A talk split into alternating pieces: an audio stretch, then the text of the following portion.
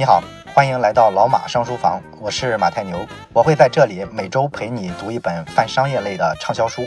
如果你想听更多的好书，或者想看节目的文字版，可以关注微信小程序“老马商书房”。咱们今天呢，把《写狗》这本书啊，给它结一个尾。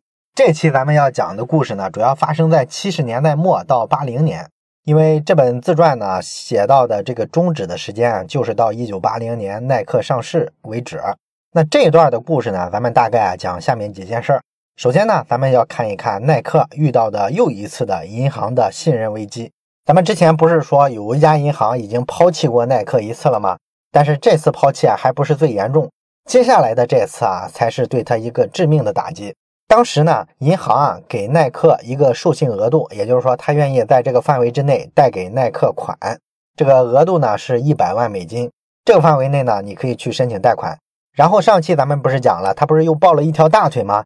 日商严景这家大公司呢，也给他提供了一个一百万美元的这个融资的额度，而且呢，人家这个日商严景还挺够意思的，人家这个政策啊，对他非常的宽大，说你们耐克呢，在还钱的时候啊，可以把我当成第二位的还钱的债主，也就是说，银行啊，永远是排第一位的。假如说耐克这个公司啊，真的还不上钱了，资不抵债啊，你要把公司破产了，拍卖了。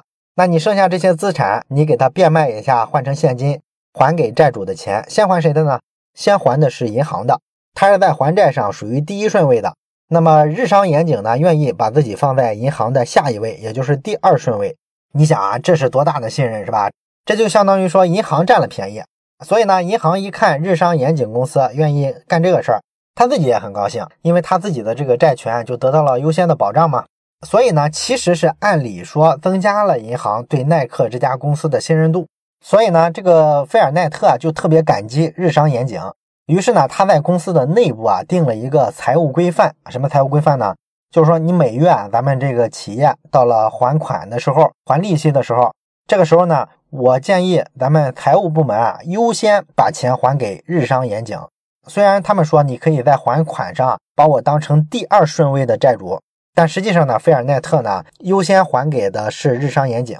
咱们上期也说了，耐克这家公司啊，它的现金流是非常紧绷的，所以呢，每个月他把钱付给日商严井之后，剩下的钱呢基本就没有了。所以其他的债主像银行之类的就得再往后等一等了。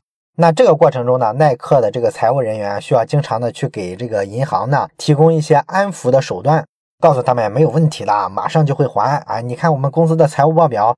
这个月又翻了一番，哇，形势一片大好。这个现金流的状况只是暂时的啊，老是用这一手。但是他没想到啊，这个银行的耐心也是非常有限的。有一天呢，跟他合作的这个加利福尼亚银行突然单方面的宣布说，我们对你下了杀手，以后呢，我们银行不跟你合作了。然后我们还冻结了你在我们行的这个企业的账户，你账户里的资金啊，现在都取不出来了，除非你把这个欠款完全还给我，不然我就给你一直冻结着。这个呢，应该说跟之前啊和耐克闹翻的那些银行心态是差不多的，是吧？银行都是害怕风险嘛，觉得你这个账上老是没钱，所以他很担心，于是呢就把你这个周转账户啊给你封锁了。同时呢，这个银行啊做的还特别绝，他甚至呢在这个 FBI，也就是联邦调查局做了起诉，告这个耐克他们是欺诈。那如果 FBI 介入调查的话，那就很严重了，菲尔奈特是可能去坐牢的啊。所以说这个事儿就非常严重了。那没办法了，他解决不了，解决不了呢，只好去找这个日商严景啊帮忙。然后呢，把实际情况跟他们说了一下。日商严景这边啊，当时负责跟耐克对接的这个人名字叫做伊藤啊，他们都叫他伊藤先生。那么菲尔奈特跟他解释完之后呢，也非常尴尬啊，因为有一个债主对自己没有信心，可能会影响到其他债主，所以呢，他把自己的这个情况啊，危险的现金流的状况汇报给了这个伊藤之后呢。马上趁热打铁，提了一个在咱们看来啊挺奇葩的要求。他说呢，啊，你看我们公司现在还欠着贵公司啊一百万美元的贷款，这种情况下呢，银行给我封锁了啊，我需要你们再多给我一百万美金啊，我把那个账户解开之后啊，这个公司啊才能运转。所以我建议你们呢再多贷给我一百万。你看你捅了娄子，你结果呢还来要更多，这个就特别搞笑，在咱们看来是吧？但是说实在的，也没有别的解决方案，他只能硬着头皮啊去提这个要求。这个伊藤先生呢，听了一下，就想了想，说：“那在我做这个决定啊，带不带给你更多之前，我想先看一下你公司的财务报表。那没办法是吧？你借人钱，你得让人知道你有没有这个还款能力嘛。所以就把这个财务报表啊，第二天带着他们啊到公司里去啊，全部拿出来给他们审计。但审计的时候啊，实际上费尔奈特的心里啊是七上八下的。为啥呢？因为咱们上期的末尾留了一个尾巴，咱们说了。他呢，当时花了二十五万美金在波士顿啊开了一家秘密的加工厂。这个事儿呢，他没有告诉自己的这个债主，他只是说我从你这儿贷款贷的这所有的钱都用在流动资金上，我是去买更多的鞋子补充我的库存的。他没说自己要干投资啊，去投资加工厂。所以你借人家的这个钱啊，如果说跟你当初承诺的用途不一样，这个在金融上其实是非常忌讳的一件事儿，其实就涉及到欺诈。没有充分披露你这个钱的用途，所以呢，奈特就特别紧张啊。他知道这个事儿啊被日商严警发现了之后啊，肯定是非常难堪的。果然，人家发现了这个秘密工厂。当时费尔奈特是做了必死的决心，想象到了最坏的场景。但是没想到呢，这个伊藤啊审计完了之后呢，皱了皱眉头说：“嗯，还有野心，还不错啊。”也就是说，他对他偷偷开工厂这个事儿啊，没有看得特别重。然后审计完之后呢，他们就决定。答应耐克的要求，再多借给他一百万美金，帮他把银行的那个账还了，先把这个银行账户啊给他解冻，正常的先运转起来。这个就能看出来，这个日商严谨啊，其实跟耐克是一个利益共同体。他毕竟来说啊，要拿走耐克百分之四的营业业绩呢，所以他看重的是实在的面儿他看你是一家好公司，营业的流水啊，每个月、每年都在不停的快速的增长，这样呢，他就觉得风险可控。而银行呢，不太关注这个，他关注的是形式。只要说你不能每月按时的把这个利息啊给我打过来啊，老是有这种拖拉的情况，然后你账上呢又没有太多现金，他就觉得这风险很大，他不太管公司的这个业务基本面。所以呢，第二天的时候，耐克的人加上日商严谨的人，他们一块啊就跑到了这个银行里去。然后伊藤呢就说，我们公司愿意全权把这个耐克的这个欠你们的钱啊全付了，抓紧把这个账户啊给我解冻了。然后银行的人一听都愣了，是吧？我还有这么大方的人帮别人付钱？那银行的人赶紧就做，但是呢，他们效率特别慢，说这个事儿要明天搞定。然后伊藤呢非常霸气的说：“什么明天？现在马上给我处理掉！”啊，银行的人呢一看就乖乖去处理了。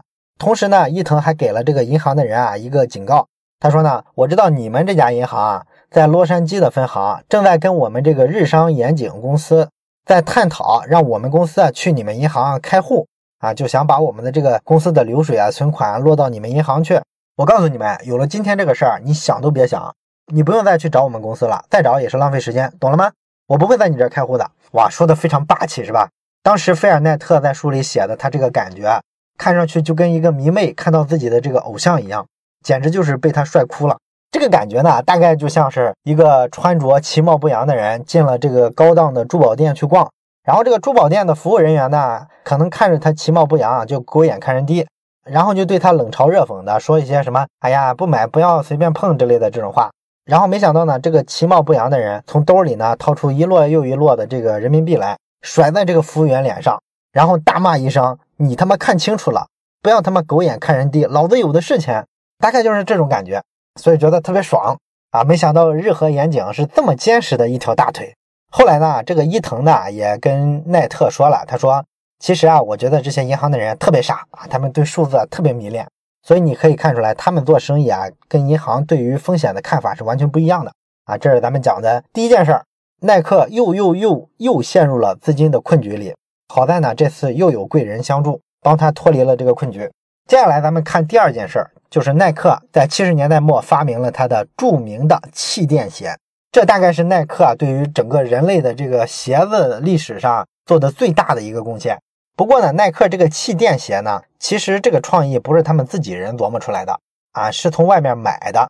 有一个叫弗兰克·鲁迪的人，这个人呢是一个航天工程师。有一回呢，他就带着自己的这个气垫的这个发明，找到了菲尔奈特，他眉飞色舞的给他讲，哎，我是怎么把这个空气啊注入到鞋子里面。然后呢，写了一大堆方程式，告诉你啊，这个原理是怎么实现的？为什么说你脚踩这个气垫，怎么踩也踩不扁？然后这个鞋子啊，会在市场上形成一个什么样的里程碑？然后菲尔奈特呢，听得云里雾里的，其实不是太感兴趣。用他的原话说啊，他觉得在鞋子里加一个气垫，这个想法啊是他做鞋子以来听到的最蠢的一个建议。所以说呢，他打算把这个人啊打发走。但是好在呢，最后他提了一句，他说：“哎，你这个东西听你说我也听不懂啊，你要不拿来垫在我的鞋上，我试试这个气垫什么感觉。”当时的这个气垫呢，还不是咱们后来啊看到耐克鞋里的那个气垫，直接给它做到鞋底。当时这个工程师做的这个气垫呢，实际上有点像这个鞋垫，就是它是一个直接塞进鞋子里的东西。所以耐特呢就把这个气垫的鞋垫给它塞进鞋里去，出去跑了几公里啊，回来呢就惊艳了。虽然说当时这个技术啊还不是很稳定，但是呢他已经初步能感觉到把鞋里啊加一个气垫是个什么感觉，真的跟踩在空气上的感觉非常像。所以呢试完了之后，他就一百八十度的大转弯了。他认为发现了一个超级大的机会，就跟这个工程师谈了一下，要买这个技术。然后这个工程师呢其实也挺贼的，他不像一般的这种卖专利的这种人，你说多少钱，我要你多少多少万，然后把这个技术卖给你就拉倒了。他很聪明啊。他呢选择的是你每卖一双气垫鞋给我提成多少多少钱啊？用这样一种方式去跟耐克绑定。所以说呢，这样鞋子以后卖火了，这个人在家躺着就能收钱了啊！这个策略呢，跟高通今天卖芯片很像，是吧？高通的很多这个芯片的专利呢，都是按你手机的出货量去收专利费的。每一部手机呢，我收你个几十块钱啊，他是这么去做的。然后后来呢，在量产之前呢。耐克呢就把这个气垫呢从坐在鞋垫上啊改进了鞋底，因为他们发现呢，如果这个鞋垫上加气垫的话，很容易磨脚，不如把这个气垫啊给它塞到鞋底的这个中层里面，这就形成了后来风靡全球的耐克的气垫鞋。这是关于气垫鞋的发明啊，也是第二个故事。那么接下来咱们看第三件事儿，第三件事儿呢讲的就是这个耐克啊，接下来怎么跟其他的体育品牌正面的交锋。啊，因为你有了自己的不错的鞋子，早期是华服鞋，后来呢又有了这个气垫鞋，这是两个大杀器啊，所以你要跟其他的体育品牌直接在这个体育赛场上直接竞争了。除了说像咱们上期讲的去赞助一下奥运会呀，什么 NBA 的比赛之类的这种，他们还发现呢，耐克的这个篮球鞋啊，跟其他品牌的这个篮球鞋比，还处于非常弱的地步，尤其是耐克这些公司的所在地俄勒冈州。啊，有一所俄勒冈大学，他们连自己家乡家门口的大学都没有签下来，所以他们自己觉得这不行啊，得先从自己家门口的大学开始，一家一家去签啊。所以他们就找到了俄勒冈大学的这个篮球教练，跟他去谈这个赞助的事儿。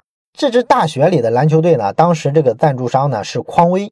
耐克呢找到教练之后呢，教练就说：“哎呀，你这个事儿不能我说了算，我得让这个球员们自己来决定。”所以呢，他就把十二名这个篮球队的队员啊叫过来，让大家投票。你们是愿意穿匡威呢，还是愿意穿耐克呢？十二个人投票，结果呢是六比六打平。最后呢，教练就说：“你看，我只能选择匡威了啊，你们没有什么压倒性的优势。”然后耐克的人就回去了。第二年的时候，他们又来了。这次呢，教练又让球员们投票，结果呢，耐克比匡威是九比三。你看，还是挺大的优势了，是吧？但是呢，这个教练说：“哎呀，你们这个结果啊，还是太接近啊，没有体现出你们一个压倒性的优势。”这耐克的人都惊了，是吧？九比三还不是压倒性的优势？但是不管怎么说，教练决定啊，还是选择匡威。第三年的时候，耐克的人啊又去了这个大学，这回呢，让队员们再次投票。耐克比匡威是十二比零啊，十二票全部投给了耐克，因为那会儿呢，耐克已经名声非常大了，到处都是耐克的鞋，年轻人都喜欢穿耐克。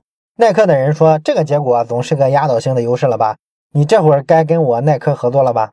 结果呢，人家教练啊这时候说了一句话：“那我的两千四百美元呢？”菲尔奈斯特这时候才明白：“嗨，我说你前面几年一直不答应呢，合着你是问我要回扣啊？是因为我回扣没给到？你早说嘛，马上改！”立马呢，奈特就给他写了一张回扣的这个支票。所以你说啊，老美讲规矩，只有咱中国人才讲这些商场上的猫腻潜规则。你这就是黑中国人，全天下做生意的都一个德行，谁不要回扣是吧？哎，所以呢，懂了这个行业的潜规则之后，很快呢，他们就在各大学签满了这些学校。另外呢，耐克做营销的时候啊，其实当年还特别好的利用了好莱坞。啊，咱们今天当然知道这个明星的这个穿着打扮非常重要了，但是当年啊，好多人还意识不到。耐克呢，就专门找一个工作人员，专门负责把最新款的这些耐克鞋子寄给好莱坞的各种各样的明星啊，大明星、小明星、冉冉升起的新星，甚至连这个风光要褪去的这些老牌明星他都送。所以每次呢，这些明星聚会的场合，你去打开电视啊，看这些人的时候，经常发现他们中很多人啊都是穿着耐克的鞋子的。那明星嘛，自然有光环效应，所以说呢，他们很快就在社会上带起了一个风气来，很多老百姓呢都去模仿这个明星的穿着打扮，于是呢都愿意去穿这个耐克的鞋子。那耐克呢，在七十年代末的时候呢，为了打赢其他的这个体育品牌啊，他们就把自己这个鞋子啊想方设法的给它扩出体育圈。也就是说，不是说我这个鞋子啊只适合体育训练、体育比赛。我希望呢，我这个鞋子啊在平常大家也会穿。所以呢，他对这个鞋子的各种配色啊做了大幅的改革啊。以前的时候，这个运动鞋啊不太注重这个外表，到耐克这里呢，他才把这个鞋子啊做了一些，比如咱们比较经典的那种耐克鞋，亮红色的这种鞋面，然后白色的这个大 logo 啊，这个从美学上来说是对运动鞋的一次革命。后来的其他品牌也都纷纷的效仿跟进，然后这个策略呢，就让很多消费者啊觉得，哎，我这个耐克鞋不是说只有跑步的时候才可以穿，平常上班也可以穿，在家里做家务也可以穿，去逛商场也可以穿。所以呢，这就等于说拓宽了耐克鞋它的一个使用的场景，而且赋予了它很多意义。另外呢，当年的这个华夫鞋啊，菲尔奈特还特地的让工厂制作了一款蓝色的鞋子。啊，这个蓝色的鞋子呢，就是他考虑到大家平常穿耐克鞋的话，可能要跟很多衣服搭配，而年轻人呢比较多穿的是牛仔裤，所以他做了一个蓝色的鞋子来搭配这个牛仔裤。当然，这个地方蓝色的鞋子配蓝色的裤子，我不知道当时七十年代是个什么审美啊。在今天看来，这个搭配好像有那么点奇怪。但是不管怎么说吧，耐克呢从此就走进了千家万户，名气呢也越来越大。名气大了之后呢，很快就招惹了是非。比方说，很快就有很多假冒伪劣产品啊，也就是后来咱们说的这个高仿，开始打着耐克的品牌啊，也在市场上招摇过市了。而且当时造假的呢，还不是说中国人，主要是一些韩国人和日本人，因为那会儿啊，中国还没搞市场经济呢。那韩国在七十年代的时候，就出现了特别多的高仿的耐克鞋。那菲尔奈特呢，拿到他们高仿的鞋子啊，看了一下，还是非常惊讶的。因为这些鞋子呢是没有耐克的技术人员给他们做指导的，但是凭他们简单的模仿呢，做工上可以说已经做得非常像了。很多细节让菲尔奈特觉得还非常敬佩，他觉得这个小工厂啊能琢磨鞋子琢磨到这个地步，还真是不错。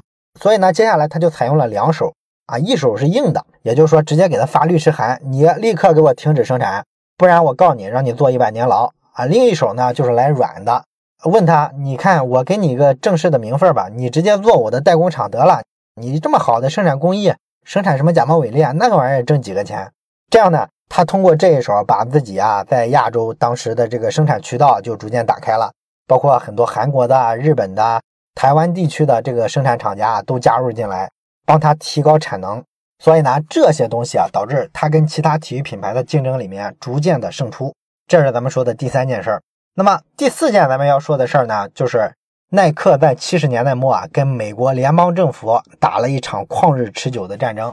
当时呢，耐克啊正在准备上市的事情，他准备要进军到资本市场上。但是正在他们准备的时候啊，突然传来一个噩耗啊！有一天呢，菲尔奈特收到了一封信，打开一看，气得手都抖了。这封信呢是从美国海关寄过来的，里边的主要内容呢是说有一张两千五百万美元的罚单。这个罚单呢是美国海关开出来的，说他欠这么多税，你得赶紧补一下。那奈特一看就懵了，是吧？这什么跟什么呀？我怎么就突然欠了两千五百万美元的税呢？这两千五百万美元是个什么概念？当时啊，耐克一年的这个销售额也差不多就是几千万美金，所以你要是让我一下交出这么多钱的话，那公司肯定就垮了，现金流立马就断了。所以一开始他觉得这事儿是莫名其妙，肯定是弄错了，就打电话到海关去核实。结果呢，人家一五一十的告诉他，没错，就是说的是你。那你说他怎么就莫名其妙的欠了两千多万美金的这个税款呢？啊，实际上啊，这个事儿啊，后来他才知道，是他的主要竞争对手匡威抹黑他。匡威呢，当时联合几个其他的体育品牌啊，搞了这么一个阴招，他们呢到这个华盛顿去啊，开展一些游说活动啊，因为咱们经常听说这个美国的大企业有钱了之后，就去影响政治，去华盛顿啊游说一些政策。出台一些对自己有利的政策，打击自己竞争对手的政策。那这个案件呢，就是这么一个活生生的例子。当时美国的这个海关的官员呢，就被他们游说成功，所以呢，就帮着找了一个理由来阻挠耐克的发展。那他们当时罚这两千五百万美金，找的理由是什么呢？理由呢是一个叫做美国市价政策啊，市呢是市场的市，价是价格的价啊。美国市价政策是个啥意思呢？这实际上是个非常古老的政策，是美国二三十年代啊，当时不是大萧条吗？大萧条的时候，这是金融危机，国家经济不行，那么各个国家呢都出台一些刺激政策，其中就有一项政策呢是贸易保护主义。也就是说，我把国家的这个关税壁垒啊提高，不让别的国家把产品卖到我们国家来，这样我自己国家的这个商品啊，在自己国家啊就有竞争力。这个政策呢，实际上是一个贸易保护主义的，它的初衷呢，就是想保护国内市场，让自己脆弱的这个经济啊，从这个金融危机里面尽快的度过。但实际上呢，后来很多经济学家啊都证明，这个政策就是想当然，其实起的作用是反作用。也就是说，贸易保护其实加剧了金融危机。这个美国市价政策呢，就是在这么一个背景下出来的，而且后来这个政策基本上就名存实亡了。哎，没想到几十年之后呢，居然又被拿出来啊，去罚一个企业，这个事儿很蹊跷，是吧？按照这个美国市价的政策呢，当时他们说啊，这个尼龙做成的这个鞋子，它的进口关税是怎么征收的呢？就是按这个鞋子的制作成本的百分之二十来收关税。但是呢，有一种情况是例外的。是不按这个来收的，哪种情况呢？就是假如说你这个鞋子进口到美国国内，而美国国内呢刚好也有竞争对手能够生产类似的鞋子，这种情况下，关税的税率啊就按照竞争对手的这个鞋子的市场价的百分之二十收税。这个政策就是美国市价政策。那像匡威这些主要的竞争对手，他们怎么搞耐克呢？他们就看一下耐克生产的这些鞋子大概是什么类型。耐克的这个主要代工厂不都在海外吗？什么日本啊、中国之类的。所以你这个鞋子做好之后啊，要想返回到美国市场，那就需要走海关，这就算进口了。这个时候就是要交海关关税的。那匡威他们呢，就看一下你生产的是哪种鞋子，然后我抓紧去仿制一个类似的，这样呢，我就算是国内有跟你类似的鞋子了。你这个收税的标准啊，要按照竞品的市场价格的百分之二十收。那么匡威呢，仿制完这个鞋子之后。把自己这个鞋子啊标一个超级无敌高的价格，然后你按这个价格乘以百分之二十，那是非常大一个数字。所以说呢，耐克无形之中这个海关上的税收要交好大一笔钱。所以说这个海关啊给他算了算，啊，你过往这些年啊漏了好多税呢，要补上两千五百万美元的这个税。哇，这招简直是太卑鄙、太阴险了，一下就把这个耐克啊给他搞烦了、搞毛了，自己一下就陷入死亡的境地了。因为这笔钱一旦交完，公司就没了。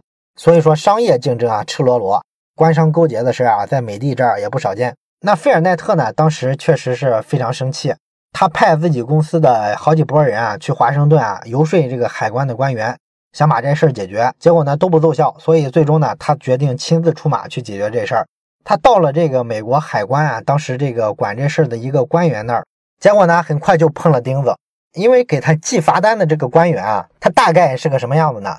他就有点像一个升职升不太上去的公务员，对这个单位啊，对体制啊存在很多抱怨，然后也不热爱自己的工作，一切呢得过且过。他是一个这么个心态的一个官僚。那这个人呢，奈特跟他一打交道，就发现完全是油盐不进，软硬不吃。不论奈特呢是吓唬他，或者说拍他马屁恭维他，对方根本就不吃这一套，似乎是说啊，他吃定了耐克这家公司。必须让你把这个税给他交了，所以呢，菲尔奈特亲自去也没搞定这件事儿。后来呢，他决定啊，放个大招。什么大招呢？就是咱们中国人非常擅长能想到的一件事儿，找你的领导。所以呢，他就通过各种关系找到了他们俄勒冈州出身的，在华盛顿参议院的这个参议员。他们这个参议员呢，在政治圈子里啊，人脉非常广，可以帮他找到这个海关部门的一些上司领导，去压一压这个小官。这个逻辑跟咱们天朝一模一样，是吧？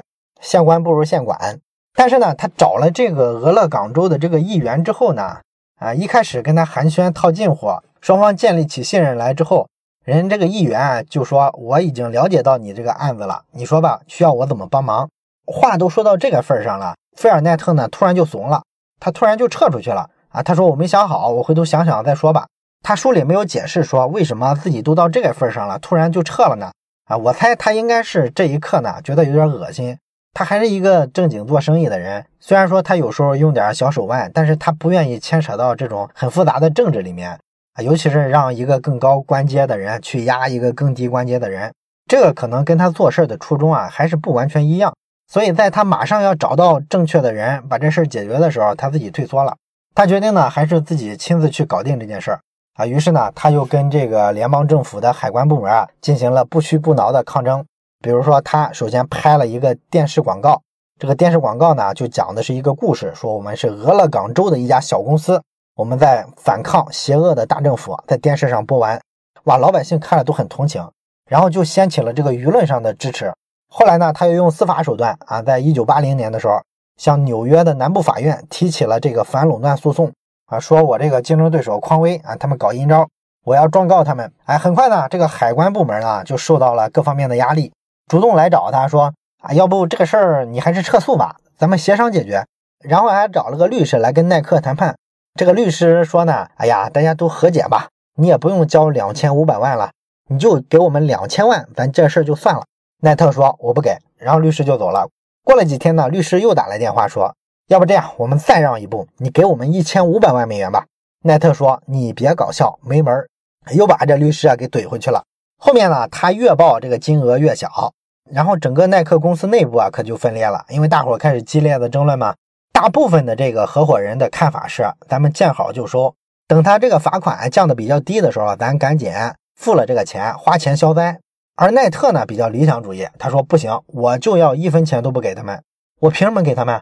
这太不公平了，咱们又没犯什么错，他们用这么狡诈的手段，政府跟他们沆瀣一气，我就一分钱不给他们。但是呢，所有人，包括说他的父亲，都来劝他，你要理解这个现实的世界，政治就是这样的，尤其是政府，他摊上这么一摊子事儿，他一定是需要挽回一点面子的。你说你一分钱都不给他们，这个他们也下不来台啊。所以他是不可能容忍这件事儿的。你要是真一分钱不给他们，那他就跟你撕破脸了，最后连和解的空间都没了。他这么拖着你，对政府来说没什么太大成本，可是对咱们公司来说，我们是一家商业公司啊，我们拖得起吗？商机都是转瞬即逝的，何况说咱们之前是打算上市的，你这个案子如果不快点给他了了，咱们这个上市计划啊，可能就搁浅了，会影响很多事情的。所以呢，大伙都劝他好好权衡这事儿。费尔奈特呢，最后是非常非常不情愿的签了一个九百万罚单的这么一个支票。这个事儿呢，就算跟政府和解了。所以你看，这也是一个非常典型的官商勾结的故事。一定程度上来说啊，跟咱们之前讲过的大败局里面的很多企业非常像是吧？耐克这是被政府生生的勒索了九百万，这是咱们说的这个第四个故事。当然了，后面还有其他的故事，就是耐克上市的故事了。耐克上市的故事呢，因为比较简单，所以我不打算展开讲，我就说一个点吧。费尔奈特本人啊，其实对上市啊是非常忌讳的，因为上市呢固然说有很多好处，比如能融资，比方说呢能够变得非常知名，但是上市呢不可避免的要造成啊股权被稀释，然后很多大机构啊可以公开的买你的股票，买的比例比较大了之后，他就成了大股东了，就可以控制你的董事会，然后你这个公司啊就等于说。被别人接手了，这会影响你的很多企业文化啊，一些政策什么的。你像王石从万科不就是这么出局的嘛，是吧？所以呢，他不是很想上市。但是后来呢，有人说服了他，就是说呢，你其实有一个办法可以规避这个事儿，既让你有公司的控制权，同时呢，又能获得上市融资之类的这些好处，就是发行 A、B 股嘛。A、B 股咱们之前也讲过，是吧？就是说同股不同权，这个管理层、创始人他们持有的这个股票呢，叫做 A 股。这个股呢，拥有的这个投票权重啊特别重，然后 B 股呢，也就是股票市场上大家公开买卖的那种啊，没有太多的这个投票权，这样呢可以确保这个创始人始终在董事会里啊有绝对的话语权。所以呢，通过这个办法呢，后来他们就顺利的上市了。